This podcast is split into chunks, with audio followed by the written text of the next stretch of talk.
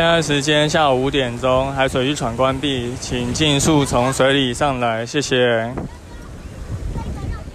大家好，你现在收听的是《救生日常》，我是焦哥，欢迎来到不是本周的新闻报报啦，这周要来讲主题性的戏水安全第十六集啊，因为很多人好像以为就是我们这个 podcast 节目就只是 podcast 节目哦，所以在讲我们的正式主题前，就要稍微讲一下，我们其实是有一个荷兰游泳教育品牌叫做像一条鱼 （Like。A fish，那这个算是我们呃，Like fish 底下的一个 Podcast 频道，对，只是另外取名叫做救生日常，对，所以其实他们两个是有相关联的。焦哥不是无所事事哈，只有在录 Podcast 而已，平常也是都要教课哈。就如果有长期在听我们 Podcast 的听众，应该就知道这件事情。那今天九月一号嘛，刚好也是焦哥教课的第二天，有一些心得，但这个。等交哥交了差不多一个礼拜，下个礼拜再来讲这个主题好了。那今天就要来先讲我们要讲的这个 EP 十六。那今天要讲的主题是什么呢？今天要讲的叫做台湾的游泳教育政策到底要怎么改？就如果听众朋友们是在台湾长大的，我就知道应该游泳应该已经是一个呃，你如果是台湾的家长都会有认知要送小朋友去学的一个运动项目。那大部分的学校其实也都有游泳课。那北部当然很多学校都有游泳池啊，所以这个。有游泳课的几率就一定更高。那其实台湾在推广游泳教育也已经有二三十年的历史了。那其中的效果当然成效也不错。那今天这一则新闻为什么不是新闻？今天这一则主题为什么讲说游泳教育需要改呢？那当然这个就跟。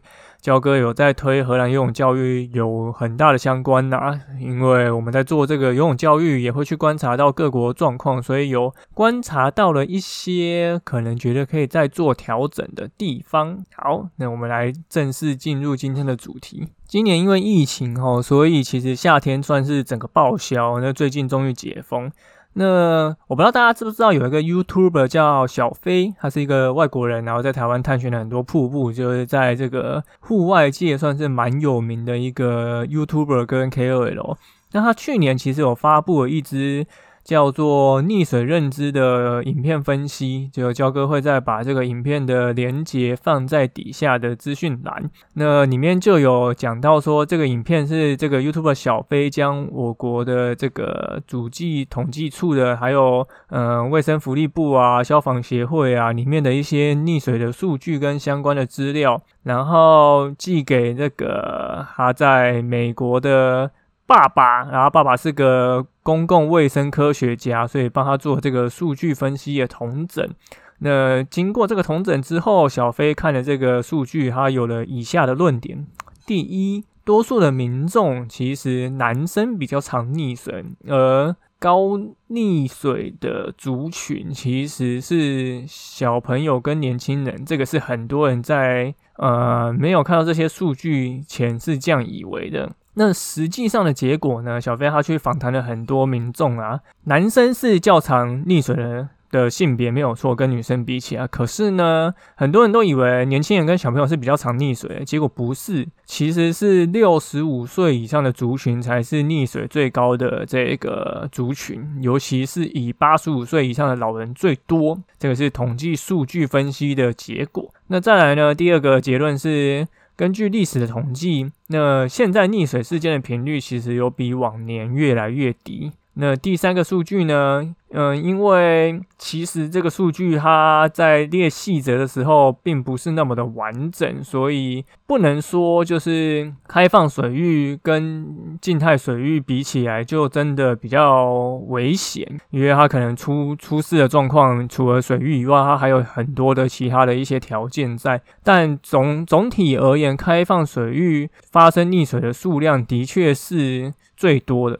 那有在长期收听我们救生日常的朋友。应该就知道，焦哥现在还有在念研究所哦。那 最近就看了很多这个论文的资料啊、paper 啊，不管是关于水域安全还是其他的一些游泳教育的内容，再加上焦哥过去这一两年呐，为了经营社群啊，看的溺水意外应该有超过一千则，然后加上焦哥自己在。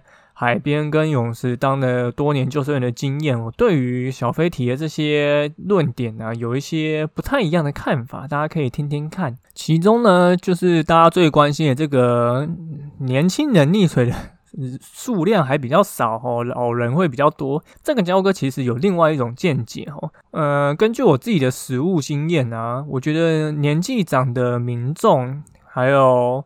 就是新闻观察到资讯，其实看到他们比较常会发生溺水的原因，可能是因为钓鱼的意外落水，或者是他从事跟渔业相关的工作而被可能说浪卷走啊，或是之类的。或者是可能心血管疾病导致身体的因素发生溺水。那年轻人溺水意外的原因，通常都是因为休闲游戏活动，或者是太高估自己本身的游泳能力而发生的溺水。所以说，虽然在数据的统计上，溺水的人数，老人的确是比年轻人多。但实际上，焦哥其实是这样觉得：多数的老人溺水，并不是因为他们为了玩才溺水，可是年轻人几乎都是，所以我们才会看新闻就觉得，为什么每次只要发生溺水意外，看到的都是年轻人跟小朋友，都不会是老人，因为年轻人几乎都是因为玩，所以才导致发生溺水的状况，所以。如果是以主动性来讲的话，玩戒这件事情是可以主动选择去从事的嘛？你去玩各种水上的游戏活动，或者是去深潭瀑布跳水啊，划独木舟、SUP 之类。可是长辈他们工作性质，他们就必须一定要去从事这件事情，那个算是职业风险的一环。所以还是要说，年轻人还还是要多注意自己在戏水上的一些安全。所以虽然。两个族群都有溺水的可能发生，可所以可是，在他的呃防逆的策略上，其实是应该要不太一样的。毕竟发生事情的原因，交哥主观推定是不太一样。那现阶段其实焦哥觉得会造成年轻人很常溺水的，有一个非常主要的政策关键，就是我们的游泳毕业门槛。嗯，焦哥自己是在台北长大的啊，然后我记得从我有记忆以后，我就有印象说台湾其实是有游泳的毕业门槛的。那这件事情也在焦哥查资料的时候得到了印证。我们在民国不是民国，我们在西元两千年初的时候，其实就有所谓的提升学生游泳能力的中程计划。然后二零零七年，教育部就开始补助新建游泳池，所以那时候游泳池的覆盖率突然大幅的提升。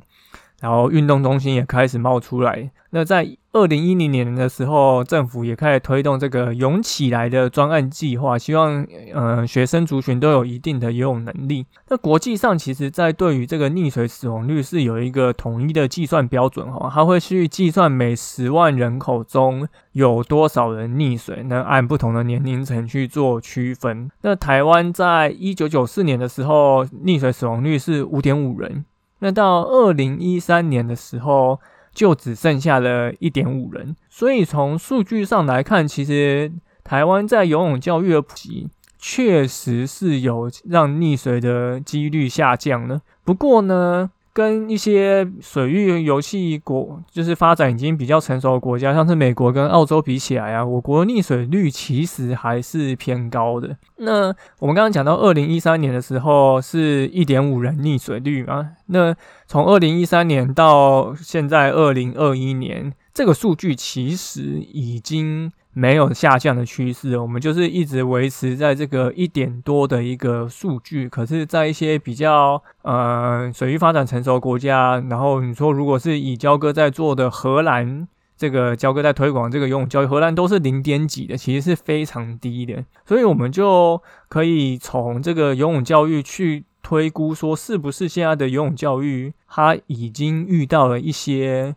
瓶颈没有办法再降低这个溺水的几率。我不知道大家对于游泳的这个毕业门槛的考核有没有印象啊？我们的游泳考核基本上都是以距离来作为设定的标准，而且我们的距离相当短。小哥来叙述一下这个网络上查到的游泳门槛哈，小学生换气游十五公尺，国中生换气游二十五公尺，高中生换气游五十公尺。那我们就只考这样子，就是单一项目，然后。游泳距离，而且还没有限定什么姿势。那像焦哥非常推崇的这些水中自救的基本内容，比如说水母漂、仰漂、抽筋自解，其实都没有在游泳的毕业门槛之中。那你说游泳毕业门槛以高中生来讲五十公尺，好，这个在真的发生溺水的时候有用吗？以交割实物上的经验来看，基本上一点用都没有哦，因为你会发生溺水，你通常距离岸边都至少超过二十五公尺，那你也不会带蛙镜去可能溪边或海边玩水，然后你也踩不到底，甚至你还穿着衣服裤子这样子。那我们的游泳考试就以这个这么短的距离，然后还是在这个静态的游泳池做测验，所以这个标准其实真的。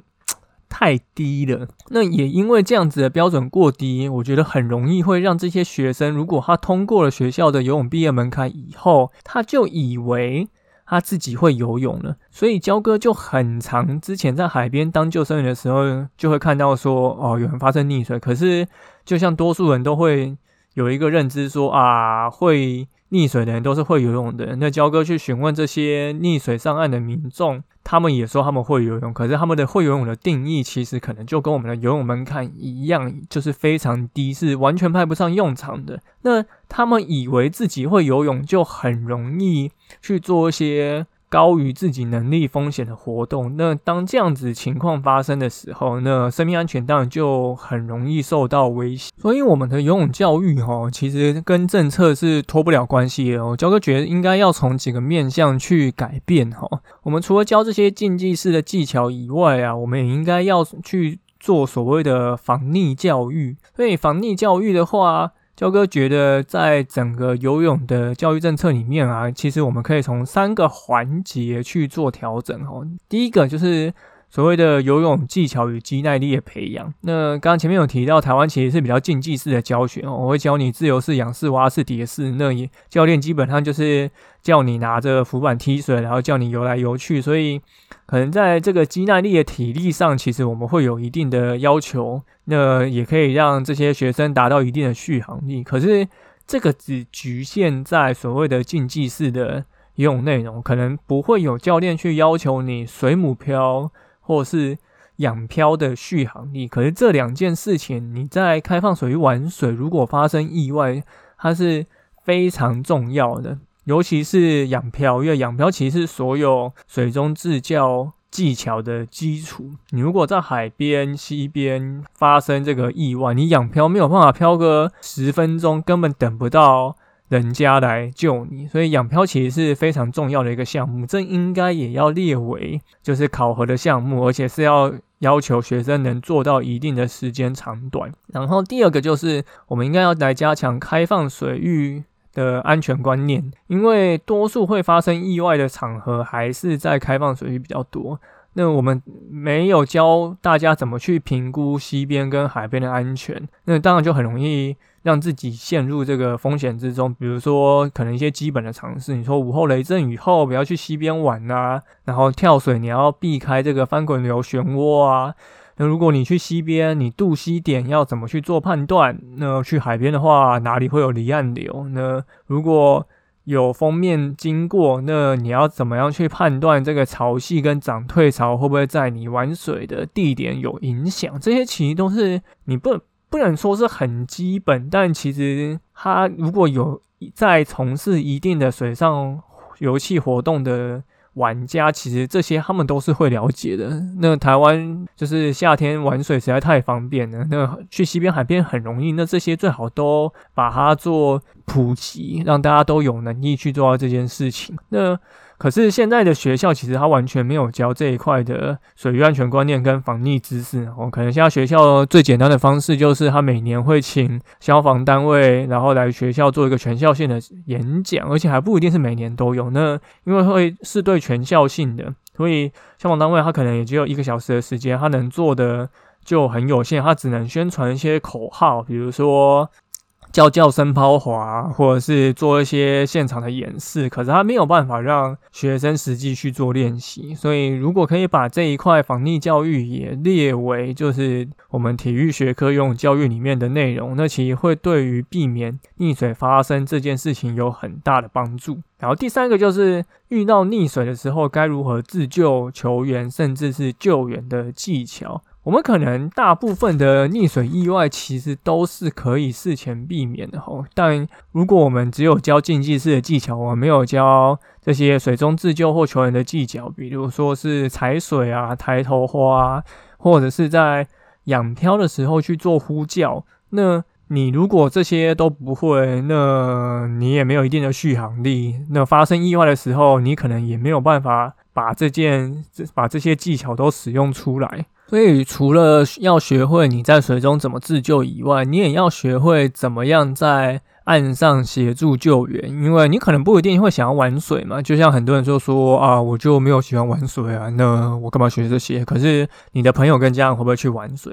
如果不是你的朋友家人，你会不会去游风景景点是有水域环境的地方？比如说日月潭啊，或者去走山间步道看瀑布啊，或者是就参加各种就是溪流活动啊？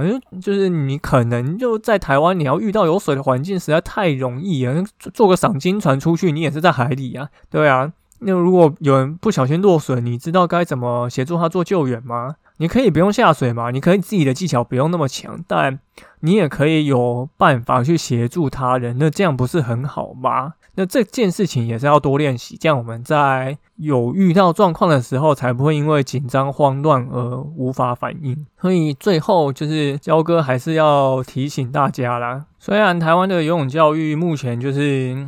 现况是这样，但就是焦哥希望，就是大家听完以后，能够可能从自己的自身技巧就可以开始去做练习。那焦哥当然也会努力把这件事情推广到全台湾。所以像现在也有一些学校单位啊，或是一些民间的团体，会找焦哥去协助做所谓的防溺的宣导，或者是水域活动的一些就是体验。那如果你是这样子的单位，你也有兴趣的话，就是欢迎与我们联络。好，今天就录到这边。虽然现在就是游泳教育已经普及了，溺水几率也降低了，但是我们还是可以多参考国外比较成熟的游泳教育环境，看人家怎么去做调整的。比如说荷兰就是一个非常好借鉴的一个国家。就希望今年啊，今年应该已经非常确定可以成为这个历史上溺水人口最少的一年。对，因为开放的时间已经夏天结束，今天又是开学日，学生也都回学校上课了，所以今年应该啊，鬼月鬼也没有业绩啊，很好。所以希望大家就是可以赶快去学习这些东西，然后明年就可以好好的大玩特玩。好，那感谢你收听今天的救生日常，我是焦哥。如果你喜欢我们的节目的话，欢迎到 Apple Podcast 留言并给我们五颗星，也欢迎到我们 i IG 来 follow 追踪我们的就是 IG。然后如果有什么话，也可以就是直接私讯跟我们说。我们就下次再见喽，拜拜。